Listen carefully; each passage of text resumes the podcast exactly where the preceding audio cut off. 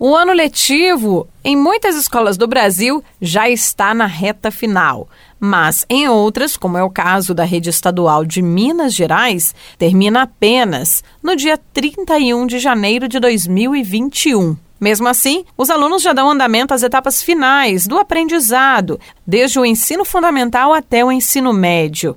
A educação nesta pandemia tem sido realizada de forma diferente entre as redes públicas, desde a esfera municipal, estadual a federal, e também na rede particular.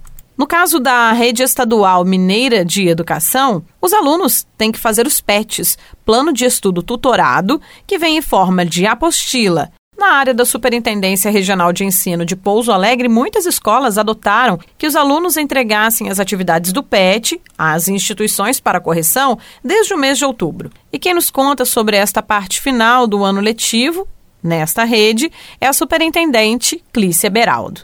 Esse ano letivo de 2020 né? Desde março, quando as aulas foram interrompidas pela pandemia, os nossos alunos da rede estadual de ensino estão sendo avaliados pela carga horária através do que a gente chama de PET, Plano de Estudo Tutorado. Praticamente os PETs são mensais, então nós estamos no PET número 6 com os alunos. Concluindo as atividades, os alunos devem devolver o PET ou presencialmente na escola, se tiverem recebido presencialmente, ou de um meio remoto, por e-mail, por Google Formulário ou por fotos através de WhatsApp, para que a escola registre a presença e de forma avaliativa também para os nossos alunos. Então é importante destacar que todos os alunos devem realizar as atividades dos PETs que são obrigatórias. Clícia enfatiza que essa entrega do material pode ser feita a funcionários das escolas, mas que não há atendimento presencial ao público no momento,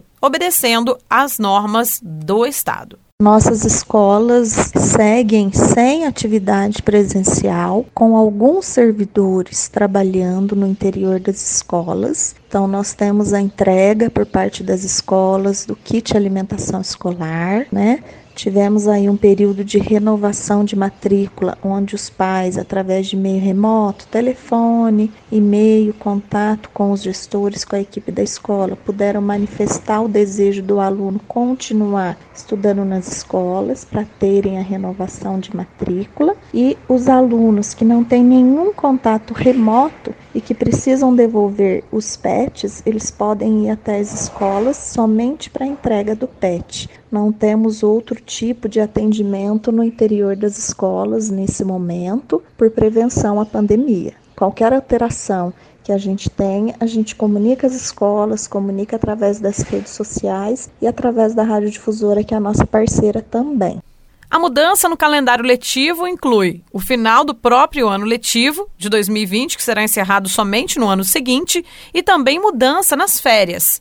Em função da pandemia, esse ano de 2020, nas escolas estaduais, o ano letivo vai se estender até 31 de janeiro. Então, no mês de janeiro, os alunos ainda estarão concluindo atividades avaliativas através de um PET avaliativo também. Devem dar as devolutivas dos PETs aos professores ou às escolas para que a gente possa computar a carga horária desses alunos. Então, os alunos da rede estadual estarão em estudo né, de maneira remota também durante o mês de janeiro. E no mês de fevereiro, esses alunos estarão de férias, aonde retornaremos com as aulas em março. Então, teremos um ano um pouquinho diferente. A renovação de matrícula para os alunos que já estão na rede estadual já terminou, mas Clícia dá orientações para quem perdeu o prazo.